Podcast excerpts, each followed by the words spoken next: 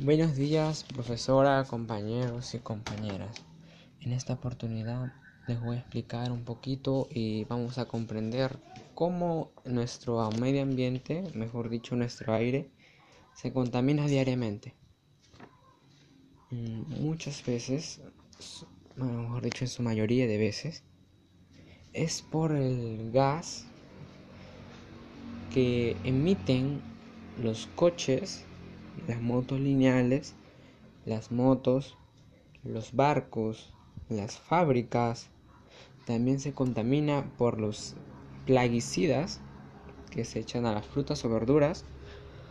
También por los cigarros, por el tabaco quemado, porque la gente hace también deforestación, también los parques lo queman, también el mal olor de la basura que botan las personas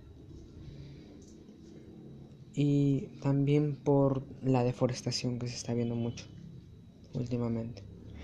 Pero acá yo he traído 10 posibles soluciones para que cada uno de nosotros lo apliquemos a nuestra vida. El número uno es manejar menos para que no se contamine mucho el medio ambiente evitar el consumo de tabaco, mejor dicho, no fumar. O si, bueno, si usted o ustedes fuman en raciones menos. También usar de manera pensante los plaguicidas. También es bueno caminar para que podamos evitar el consumo de, de motos, de carros, etc. También podemos andar en bicicleta si nosotros podemos, si tenemos afinar y dar mantenimiento a los árboles para que nos den un buen y mejor oxígeno. También no, no tenemos que tirar basura en la calle, en bosques, parques, etc. También podemos reciclar basura y reutilizar o abonar todo lo que podemos. También no compren artículos desechables y plásticos que no sean biodegradables para contribuir con nuestro medio ambiente.